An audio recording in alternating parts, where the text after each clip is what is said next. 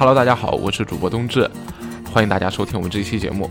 那么这期节目呢，相对来说是比较特别的一期啊。为什么这么说呢？啊，因为这期节目呢，将由我独自一个人给大家带来。呃，主要是今天想给大家分享的呢，是我们的另一位主播小屋啊，前几年的这个一篇小说，呃，是一篇非常非常有趣的文字。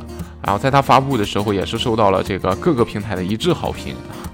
那今天呢，我想啊，这么好的文字啊，不要独享，还是尽量让更多人能听到，更多人能感受到它的魅力。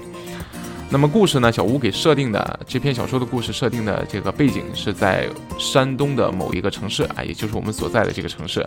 那如果有山东的这个小耳朵们啊，看能不能听出来是哪座城市？OK。这篇文章在开始正文之前呢，先跟大家去简单的去再聊这么一两句吧啊，然后聊什么呢？主要是这篇文章最早呢，它最发布开始的时候是没有这个一个正式的标题的。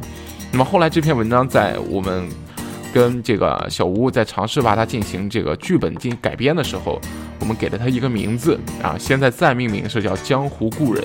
哎，这是一个现代都市剧啊，但是它确实是这样的名字啊。为什么这么叫？哎，它中间就有意思了。哎，希望大家能耐住性子啊，继续听我们的小说。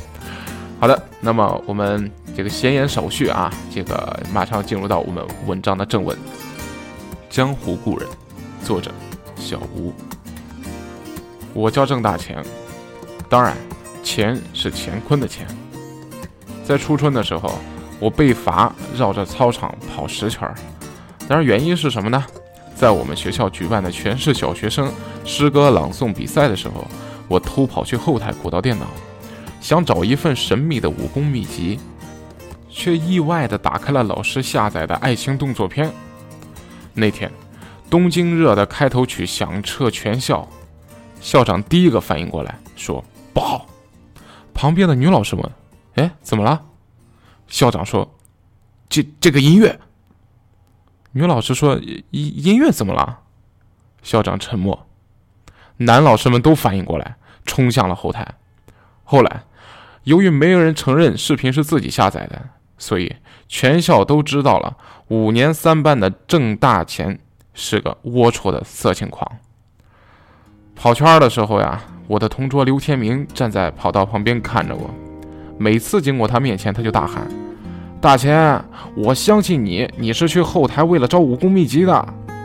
三圈过后，我停了下来，我问他：“你当真相信我？”刘天明点头：“当真。”我说：“好，我同意你做我师弟了。”他非常的兴奋：“我们什么时候去见师傅呀？”还有七圈。好，我等你。我的意思是，你替我跑。放学的时候，天色已经晚了，全学校就剩下了我和刘天明。我们跑得浑身是汗，后来几乎是在用走。看门的王大爷走了过来，他说：“你们少跑几圈不要紧，反正老师都走了。”我说：“师傅说过，答应别人的事一定要做到。”王大爷嗤之以鼻：“ 切，什么师傅呀，就是个疯乞丐。”成天在学校门口瞎转悠，胡言乱语的说要教学生武功，都被我打走好多次了。我说：“哎，师傅说过，他不能当着太多人面去使用武功，不然肯定会把你打得落花流水。”王大爷说：“还挣大钱？他说的就这么假？也就除了你信。”刘天明说：“我也信。”哎，王大爷摇了摇头。又傻掉一个。我和刘天明加起来跑完了十圈，气喘吁吁，精疲力尽。刘天明问我：“呃，师兄啊，呃，我们这就去见师傅吗？”第一，现在我还不是你的师兄，师傅说了，收徒很严格的啊，你要经过他的同意才算正式的进入门派。第二，现在太饿了，走，再去买个肉夹馍吃。刘天明说：“哎，我请你。”好。我们出了校门，拐进一条小巷。小巷子里，我感觉到身后传来隐隐的杀气。猛一回头，看到三个隔壁中学的不良少年。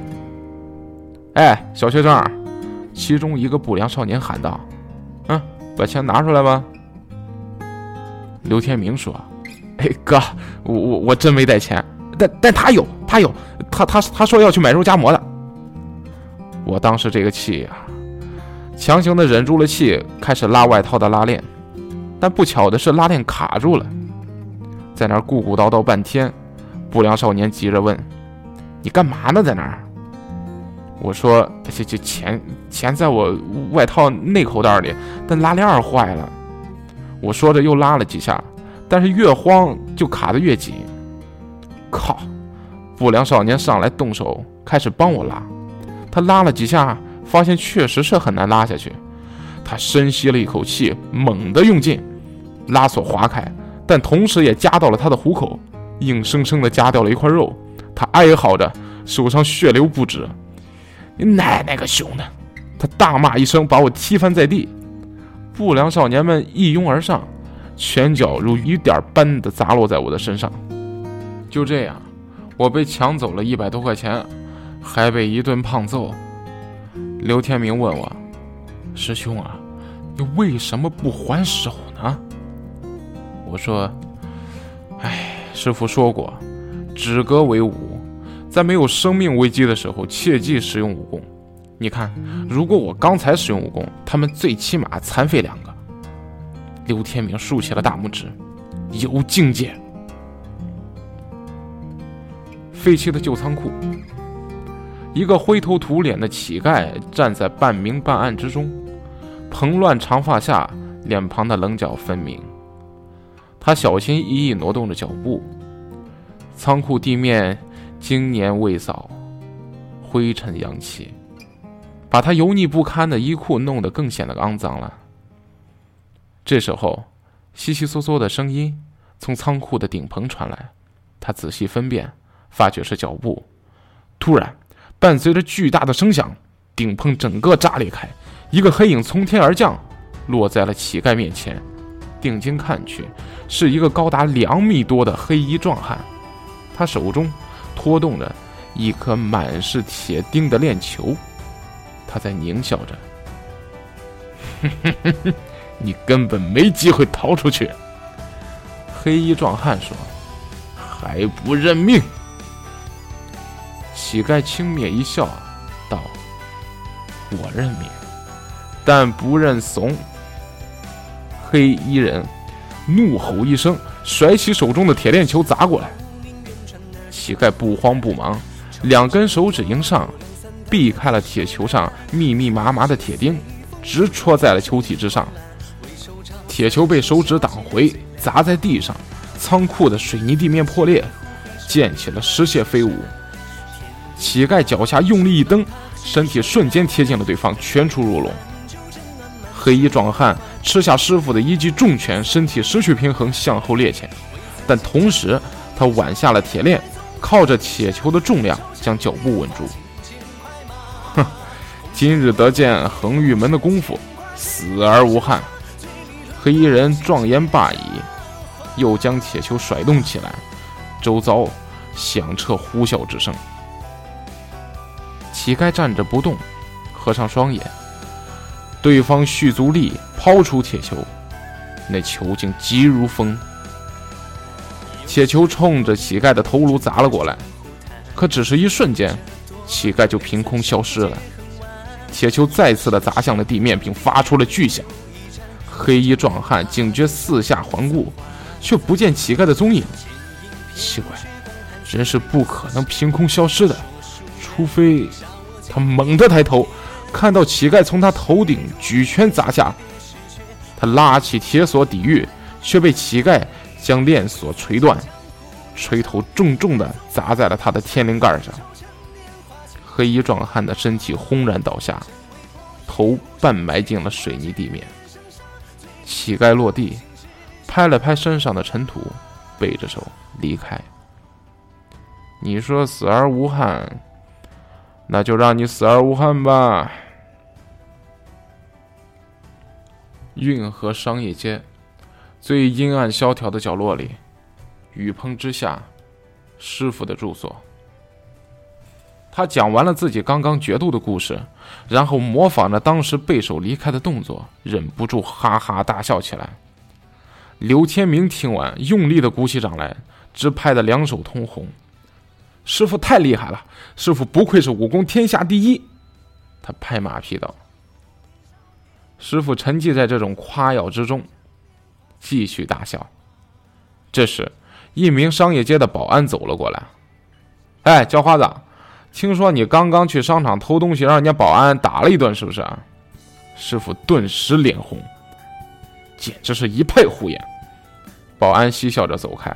师傅对我们说：“哎，这个人就欺软怕硬啊，老是编造一些谎言来败坏我的名誉。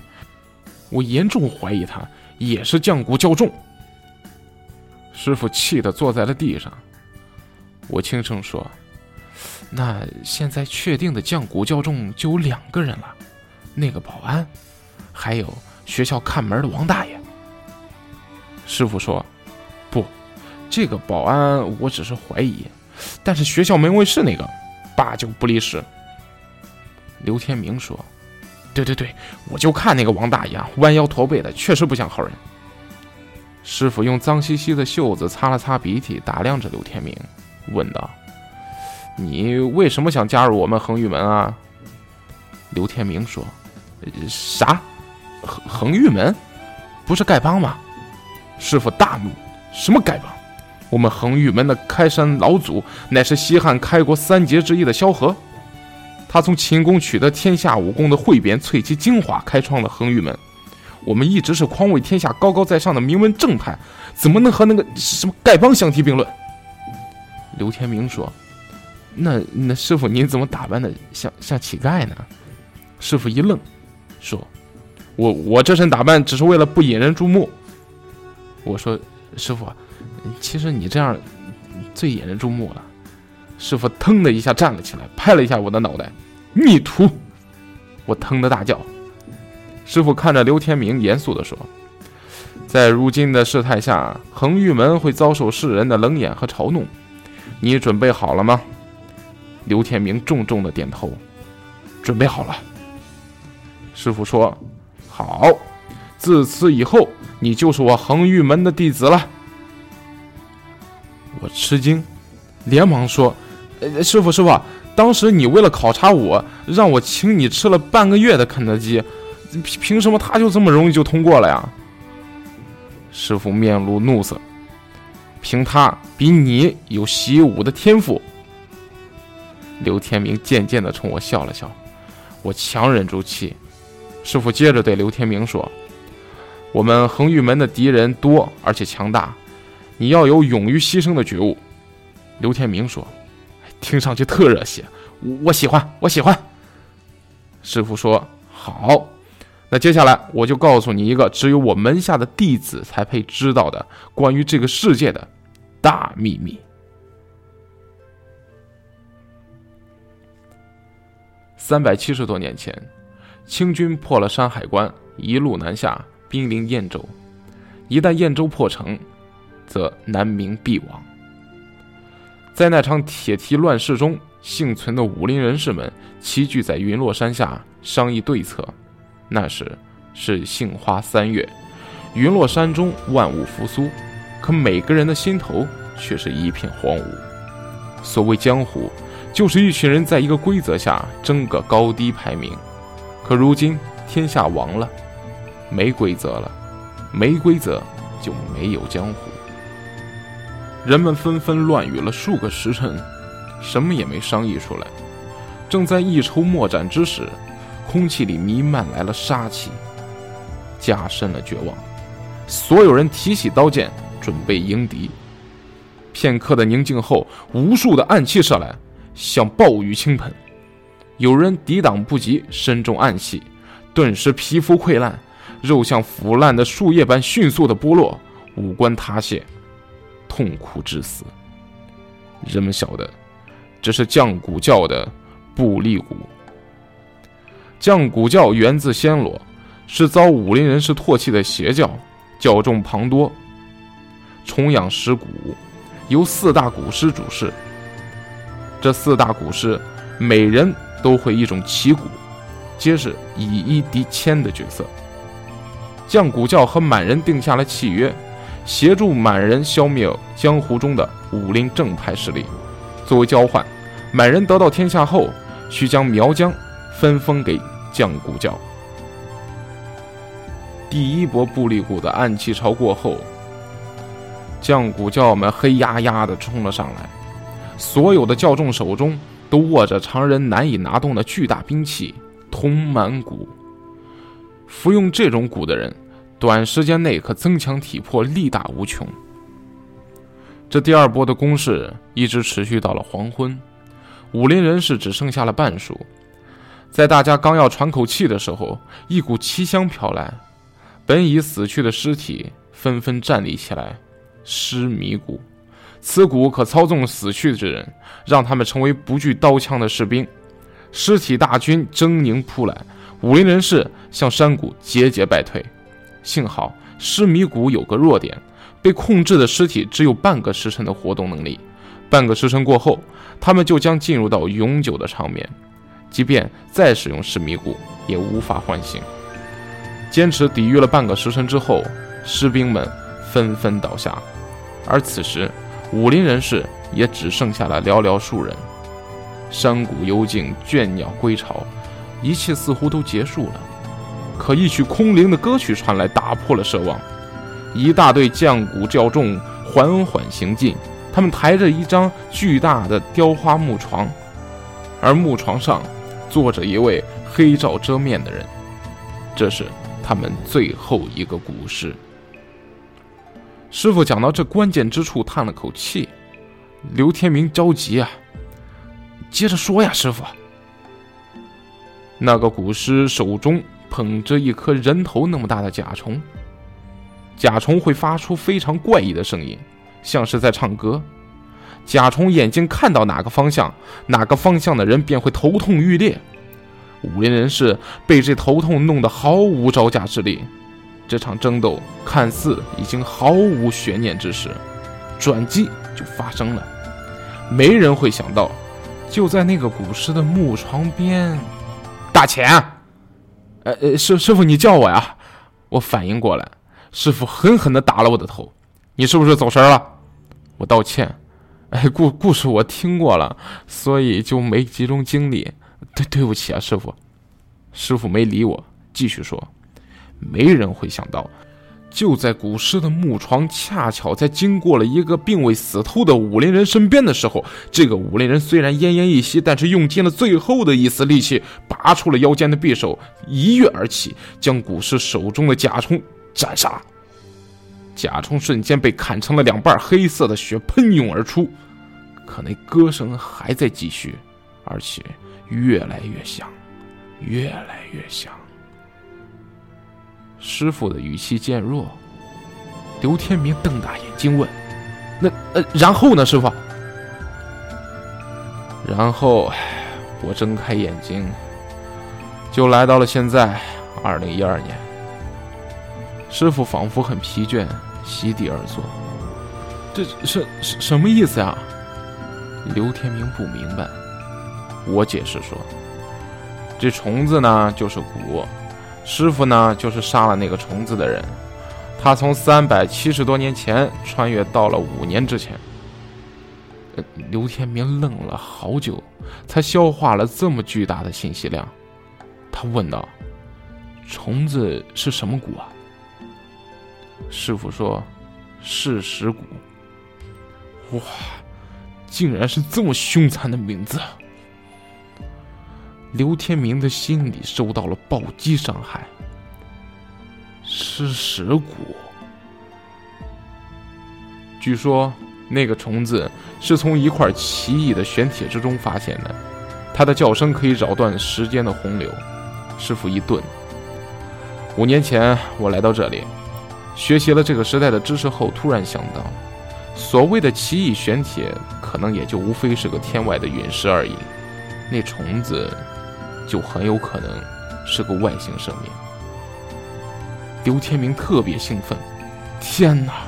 我居然拜了三百多年前的人为师，师傅还曾经杀过外星人，太酷了！不是酷，是残酷。”师傅纠正道。跟着我一起来穿越过来的武林人士只有寥寥几位，但却有数倍的降古教众。这五年来，我一直想把正派人士集结到一起来对抗降古教，找到返回三百多年前的方法。但无奈的是，他们都被现代社会温柔富贵的生活所腐化，乐不思蜀，不愿回去了。只有我一个人，只有我一个人还在坚持着。刘天明问道：“呃，为什么坚持要回去啊，师傅？回去那边是兵荒马乱，而这里是太平盛世啊。”师傅突然眼中含泪：“为了，为了阿芬。”刘天明问：“阿阿芬是谁啊？”我轻声说：“师傅的青梅竹马。”师傅拭掉泪水，说。好了，过去的事儿就讲到这里吧。挣大钱，我让你去学校找武功秘籍的事儿，怎么样？找到没有？我把今天的经历讲了一遍。师傅说：“下次注意点啊，不要再犯这种低级失误了。”刘天明接着问：“哎，你们说的那武功秘籍究竟是什么东西啊？”师傅说。是一本降古教武功的秘籍，上面记载了很多，其中最重要的是解除噬尸蛊的办法。刘天明说：“那秘籍怎么会在我们学校呢？”师傅说：“这几年我和降古教众交手过数次，从几名手下败将口中得知，你们学校有数个降古教众藏匿其中。那本秘籍。”被他们制成了电子文档，并存放在了某台电脑当中。刘天明点头：“哦，原来如此啊，那那我们处境岂不是非常危险啊？”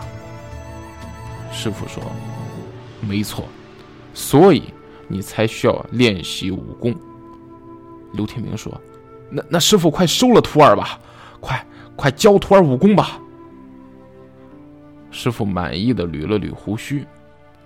郑大钱，今夜十一点，带着你师弟，老地方见。次日清晨，刘天明来到班上，睡眼朦胧。昨晚的练习强度明显已经超过了他的体能。他问我：“你这半个月所谓的练武，就是昨晚那样？”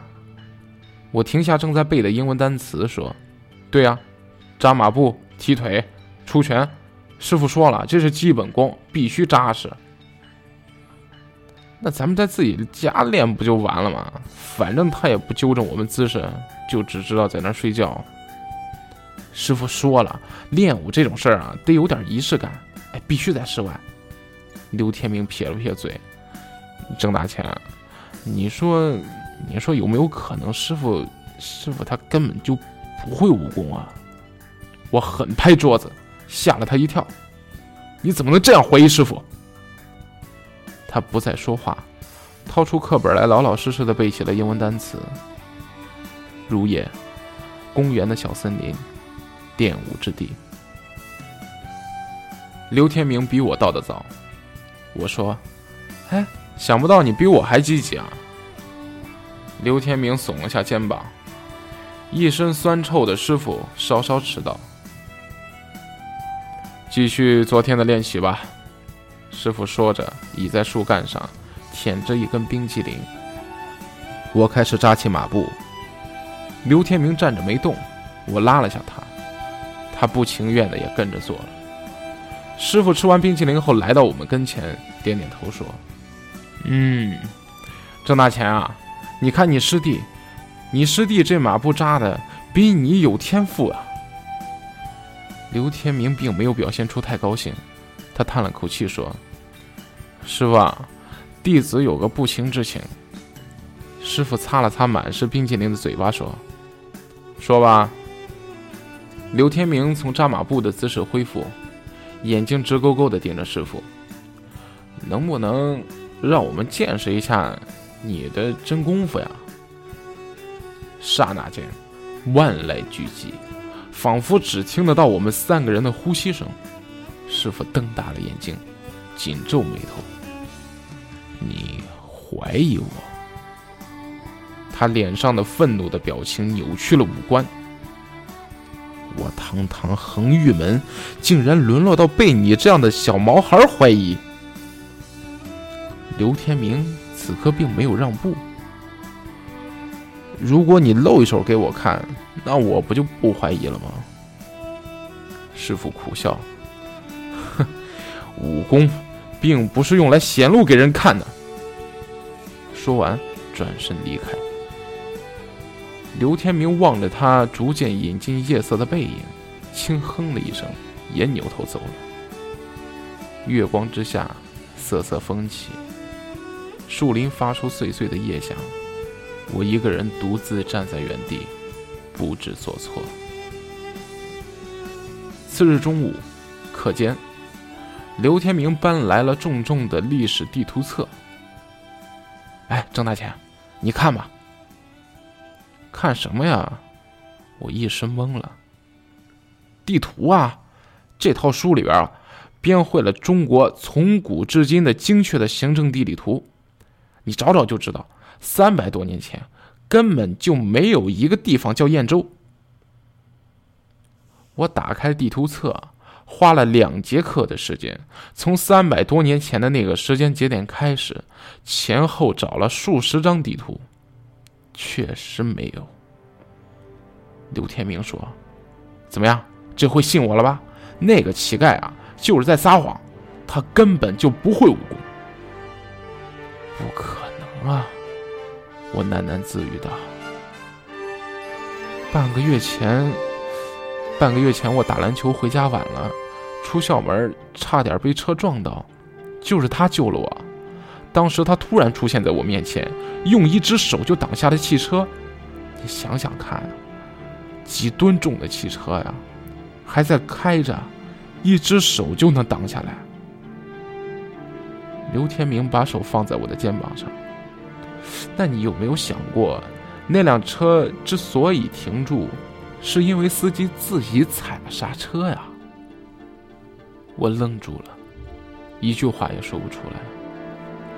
夕阳之下。我和刘天明走出校门，我们要去找那个乞丐，当面质问他为什么要骗我。我那么相信你，你为什么要骗我？我不自觉地攥紧了拳头。我恨自己，恨自己太幼稚了，竟然相信了那个乞丐烂透顶的谎言。什么恒玉门，什么事实谷，全是胡言乱语。我早就该清醒地认识到。武侠小说里的那些武功根本就是作家们瞎编的，从未真实存在过。以前没有，现在也没有。我们怒气冲冲地走进了小巷，那种不好的感觉突然又出现了。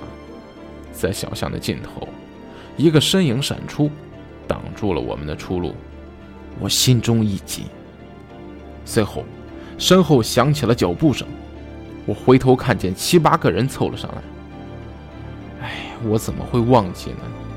他们就是前天殴打我的那群不良少年。哟，又见面了。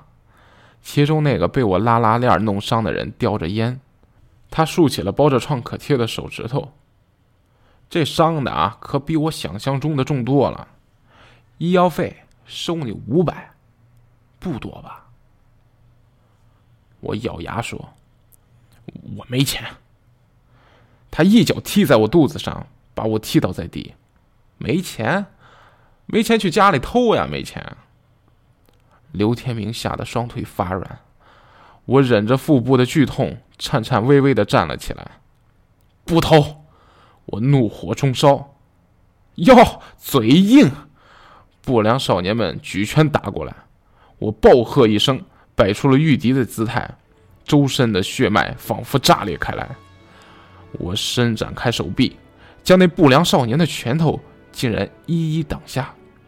一拨一推，根本没有人能近我的身。所有人都不敢相信眼前正在发生的事儿。当然，这个所有人里，也包括我自己。这半个月来，我每天只是扎扎马步，练练出拳，竟然也能达到如此造化。不良少年们的拳头再次袭来，我抓住一个，轻轻一扭，那人痛苦的哀嚎起来，另一只手轻轻一拨，挡下了所有的攻击。我跨前一步，手掌印在其中一个人的腹部，猛地一推，那人便连滚带爬的甩出了好几米远。伤手指的那个不良少年，哆哆嗦嗦的从口袋里面居然掏出了一把弹簧刀，刀刃弹出，发出寒光，他大吼一声，朝我捅来。刘天明吓得闭上了双眼，而此时，一只脏兮兮的手从侧面抓住了那持刀的手臂。没人知道那双手的主人是何时出现的。师傅，我笑道。不良少年鬼叫：“你你这个这个叫花子，你你你想干嘛？”师傅一用力，他疼的松开了手中的刀。师傅一个巴掌打过去，他脸上顿时出现了五指印。我恒玉门的弟子，岂能容你们欺辱？师傅正义凛然。不良少年们不识时务，朝师傅齐攻过来。师傅接下了所有的攻击，动作似快时慢，从容不迫。龙打！师傅大喝一声，招数骤变，手臂大开大化，如翻滚的蛟龙。不良少年们瞬间被弹开，纷纷的跌倒在地。留你们一条狗命！师傅说道。少年们反应过来，互相搀扶着站起，落荒而逃。夕阳、小巷、乞丐、少年，还有绝世武功，所有的怀疑在这一刻灰飞烟灭。刘天明像木头一样呆呆的站立了有一分多钟，然后扑通一声跪倒在地，头重重的扣在了地上。师傅，每天深夜十一点，我都会偷偷从家里溜出来，来到公园练功。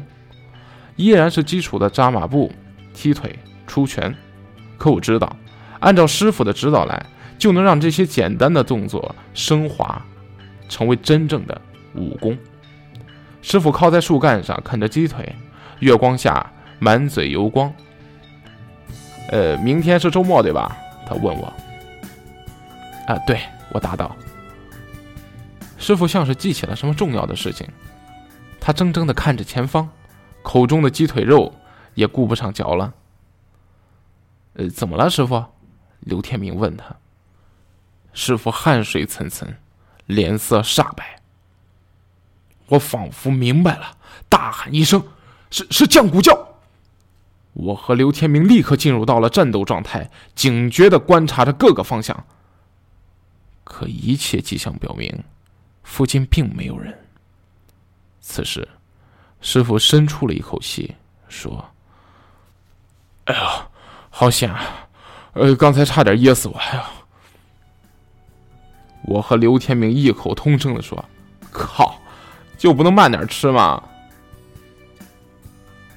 凌晨一点半，练武结束，我们和师傅告别，各自回家。快到我家小区时，一双手搭在了我的肩膀上，我警觉的回头：“谁？”师傅的脸出现在我的面前，嘘，是我。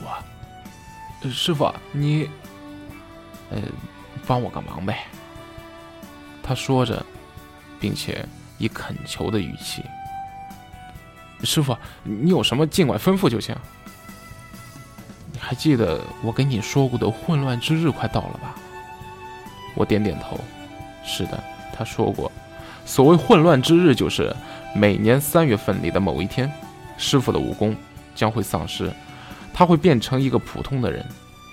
不，不只是师傅。混乱之日会影响所有会武功的人，包括那些隐藏在市井里的武林人士，还有降古教的教徒们。他们的武功都会丧失，当然，我的也会。这是噬石谷的诅咒，它扰乱了自然的铁律和逻辑因果，它可以让人穿越时空。也可以吞噬掉所有人的武功。他是不可捉摸的魔鬼。每年的混乱之日都发生在三月份，但日期不固定。师傅环顾着四周，今年跟往年不一样。那些降古教的教徒们已经盯上我了，我预感到他们将针对我搞事情。可混乱之日时，他们不也没武功了吗？但是他们人多呀。师傅无奈地说：“所以说，你要帮我去通知一个人。混乱之日那天，我要和那个人在一起，这样我才安全。”师傅，徒儿多问你一句，为什么您不自己去通知呢？我自己去的话，会有些尴尬。尴尬？哎，这个你没必要知道。那徒儿就不问了。言归正传啊，你要去的地方，少林寺。河南嵩山啊，太远了吧，师傅？呃，不不不，河南那个并不是真的少林寺。师傅捋着胡子说：“少林武功自三百年前的那场战争开始就衰亡了，因为少林武僧在云落山一役中全部阵亡。”只剩下了一个人，那个人所在的地方，才有资格成为真正的少林寺。他所在的地方才有资格成为真正的少林寺。我反复琢磨着这句话。没错，师傅眼神一凛，真正的少林寺就在我们这个城市。我惊讶道：“嗯，哪里啊？”粉莲街。大宝串串香。俗话说：“一场春雨一场暖”，但肯定不包括正飘雨的当天。乌云遮住了太阳，雨水在路面的凹坑中聚集，湿冷、阴霾。刚开门营业的街边小吃店，匆匆忙忙的行路人。我从未想过，我生长的城市里。竟隐藏了这么大的秘密。粉莲街，这座城市里资格最老的美食街，从东到西，寄托着每个土生土长的本地人都绕不开的美食情节。我打着伞，站在西头，抬眼望着大宝串串香的门头，内心澎湃。一个普普通通的门头，普普通通的招牌。烧烤、火锅、炒菜、半价啤酒，以及那个真相，隐藏在市井之中的真正的少林。我推门进去，店里还没有客人，老板就坐在最里面靠近厨房的桌边，是个三十岁左右、相貌普通的大汉，他正专心的玩着手机游戏，似乎并没有发现我进来。我走过去，他抬眼看看我。没错，和师傅描述的一模一样。您好，我双手合十，怀着敬意鞠了一躬。是玄心方丈，我师傅让我来给您捎个话。老板抬眼看着我，手机游戏里的人物发出了一声惨叫，画面变成了灰白色。他放下手机，打量着我。滚！我没想到他如此的不友好。方丈，我师傅说，所有武林人士中，只有你还保有不屈于平凡市井之心。他滚！他大吼：“又是那个神经病乞丐，对不对？”他是乞丐没错，但不是个神经病乞丐。成天说自己从三百多年前穿越来的，这不是神经病是什么呀？时不时就派个人跑到我店里来，非让我承认自己是个和尚，这不神经病是什么？腿都快让我给打断了，还嘴硬自己会功夫，这不是神经病吗？老板拍案而起，越说越激动。方丈，你你先消气啊，你先消气。我试图稳定他的情绪，消你妈个头消！我被他从店里踢了出来。哎哎，方丈啊，方丈，你听我说啊，这次的混乱之日啊，和过去不同啊。如果你们还各自为战，会很危险的。我拼命的拍着门，可他就是不开。我扯着嗓子喊：“逃避没办法解决问题的啊！师傅说过，人活着不能只为了自己，还有肩上的责任。他之所以盖以苦行，就是为了不忘记背负的责任。而你呢，就躲在这个小店里边过自己生活，忘记了血海深仇，忘记了惩恶扬善。”门猛地被推开，老板探出了半个身子。我笑道：“太太好了，方方丈，你你想通了呀？滚！”他把我落下的雨伞扔了出来，然后重重地甩上了门。我心里十分憋屈，有点想哭，没撑伞就往家里狂奔而去。我想让雨水把坏心情浇透，但谁知道，坏心情被浇透后，却更加枝繁叶茂了。晚上雨停了。乌云散去，我把早晨的经过讲给师傅听，他叹了口气说：“唉，不强求啊，指望他在混乱之日能自保吧。可他为什么这么倔呀？”师傅先是沉默了一会儿，然后仰头看着月亮，大概，大概是因为阿芬吧。你那个青梅竹马。嗯，阿芬是我的师妹，而他是我的师兄。是什么？他他不是少林派的吗？当年我们都喜欢那个古灵精怪的小师妹，还为此大打出手过。最终，小师妹选择了我，她深受打击，去少林出家为僧。不过，那个家伙我最了解他。做事情啊，没一个长性。他当了一个月的和尚就后悔了，又跑过来跟我决斗，说要最后的争取一下师妹。那他肯定没赢。他没赢，我也没赢。乱世来了，人命如草芥，什么儿女情长，什么江湖情仇，都被那场战争给砍杀的体无完肤。为了保家卫国，我和他尽释前嫌。后来的事你也知道了，我们一同对抗降古教，后来都中了四十五。那阿芬呢？阿芬，师傅的眼神突然变得深情起来。我最后一次见他，是在一条小溪边。我对他说。往南走，走得越远越好。最好逃去海上。等这场混乱过去之后，我们终会相见。他泪眼婆娑，离去的时候，背影是那么的孤单。想一想，都让我好心疼啊。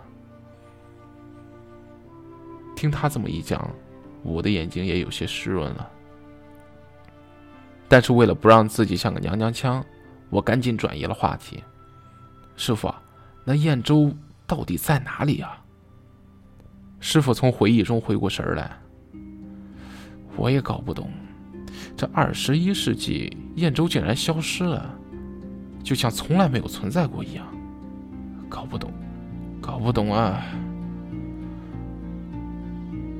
肯定是事实谷搞的，也许。你并不是穿越到了未来，而是呃来到了另一个平行世界。平行世界，这个概念，我也看到过。师傅突然顿了一下，向我身后看去，刘天明。我回头看到刘天明低着头朝这边走来，身边还跟着他的妈妈。离着老远，刘天明的妈妈就指着师傅破口大骂。是不是你这该死的乞丐教我们家天明学什么该死的武功？师傅皱眉。这位女士，能不能把“该死的”这三个字去掉啊？他妈妈来到跟前，踮起脚尖：“该死的，该死的，该死的，该死的，该死的，该死的，该死的！”师傅说：“我理解你们这些女士，每个月总有那么几天，啪，猝不及防，师傅被打了一巴掌。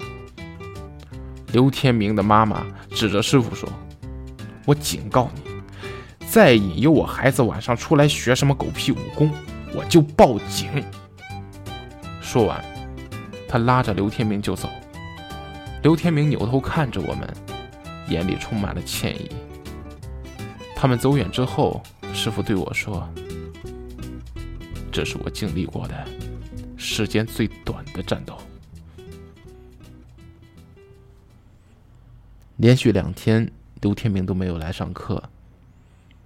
第三天下午，体育课临时改成了班会，班主任李老师站在讲台上。门口是刘天明和他妈妈。我猜到了他们要说些什么。最近有些家长反映啊，学校外面有一个疯乞丐纠缠骚扰学生。班主任的视线扫了教室一遍，然后落在了我的身上。今天啊，让刘天明同学跟大家现身说法一下。刘天明走上了讲台。看见了台下的我，然后低下了头，声音含糊不清。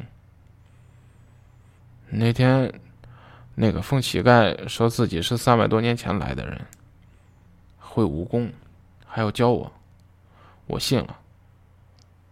可是他根本就不会啊，我学的，学的都是一些花拳绣腿，算不上，算不上是什么东西。那个疯乞丐不是疯乞丐，是师傅。我拍案而起。刘天明，你摸着自己的良心说话。那天在小巷子里，你是不是见识了师傅的武功？师傅是不是一个人打败了郑大钱？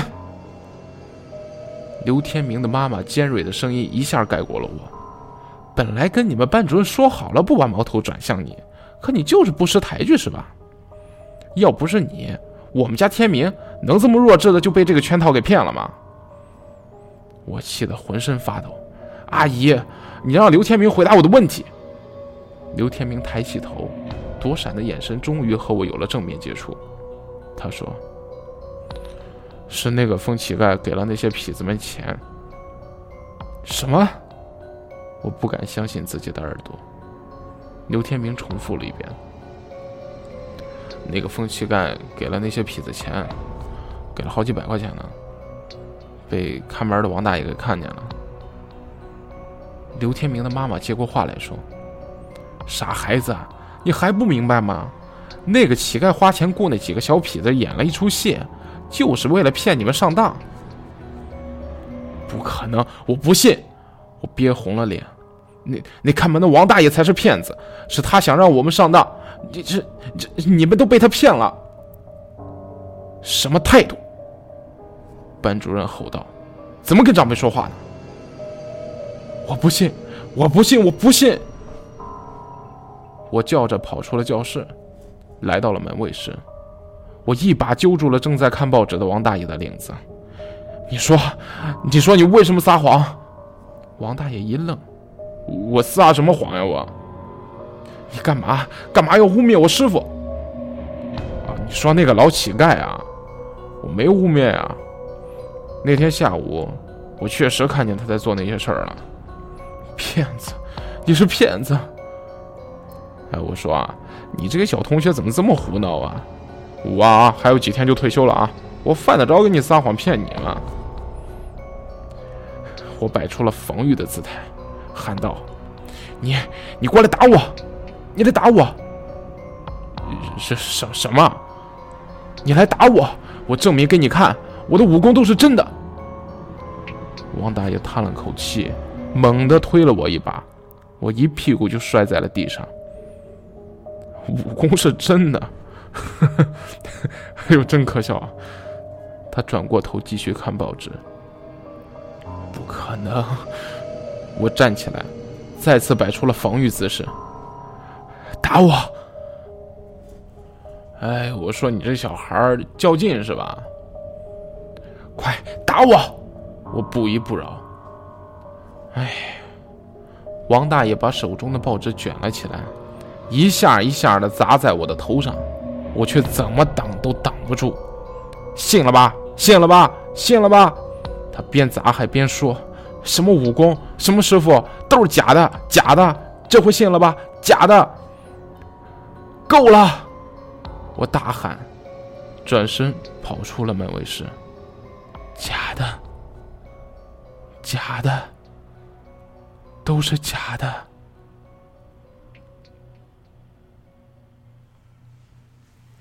放学后，我一路小跑，来到了商业街角落的雨棚里。师傅的背盖还在这里，但是人却不知去向。是得知自己的戏码被戳穿了，不愿意见我吗？哼！正在我纳闷的时候，一个熟悉的声音从身后响起：“小鬼！”我回头，看到二十多个霹雳脾气的人朝我走了过来，他们手中都拿着铁棍之类的武器。哎，那个叫花子呢？那个被我的拉链弄伤手的不良少年问道：“我并没有说话，问你话呢。”他几近嘶吼：“那个乞丐说三天内凑齐五千块钱，这已经是最后期限了啊！他人呢？”果然，果然是他收买了你们，一切都明白了，是师傅花钱。让他们演了这出戏，但钱却没凑够，他们来找麻烦了，简直是，简直是太可笑了！收买？他用铁棍狠狠的敲了下地面，是赔偿。我一下愣住了，他那天打伤我这么多兄弟，还得罪了我老大。说着，他扭了扭脖子。老大说了啊，那个乞丐不是很能打吗？那我们就偏不跟他打。我告诉他，除非凑齐五千块钱，不然的话，哼！他抬起铁棍指着我，我们就打你。我，对呀，你们师傅徒弟不是叫的挺亲切的吗？明白了，明白了。那天我和师傅显露出的武功都是真的。可是今天在门卫室，为什么我的武功都没能使出来？对了，我突然想到，混乱之日！我大喊：“今天是混乱之日！”不良少年们不明所以，互相看了一眼。你嘟囔些什么呢？你？我明白了，我明白了。我自说自话。今天所有人的武功都会消失，所以我在门卫室才没有招架之力。你他妈在嘟囔什么？你！不良少年们失去了耐心，他们举起了铁棍，给我上！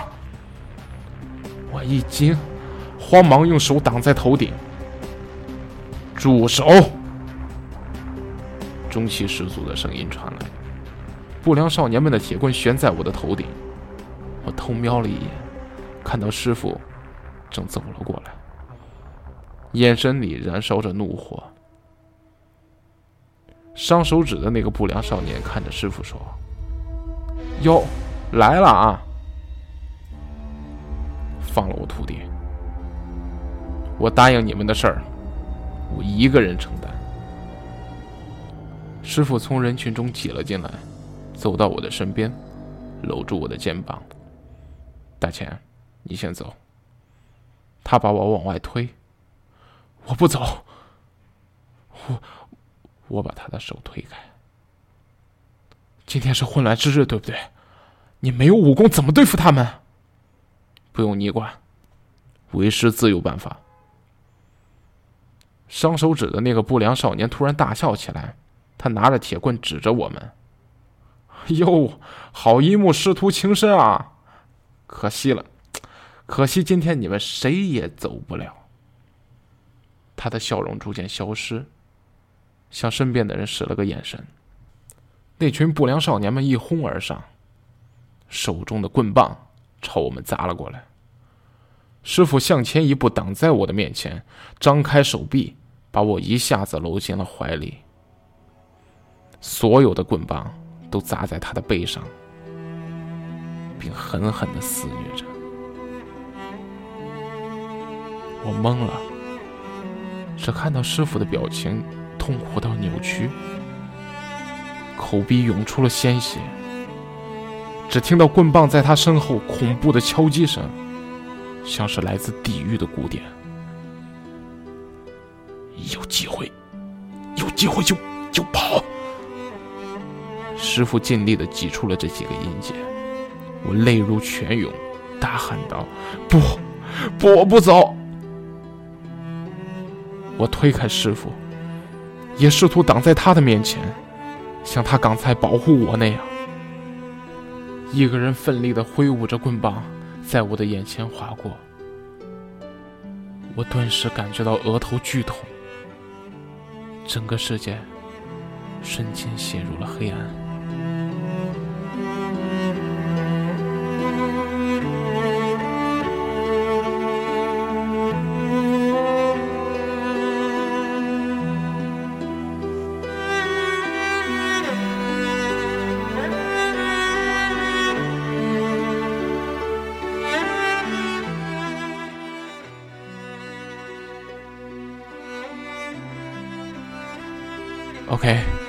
于这个故事的体量实在太长了，所以我们整个故事呢将分成上下两集进行播出，啊，也是非常感谢小耳朵们耐心的聆听。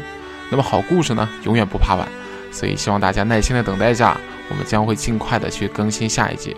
啊，如果不出意外的话，我们间隔时间也就一天的时间。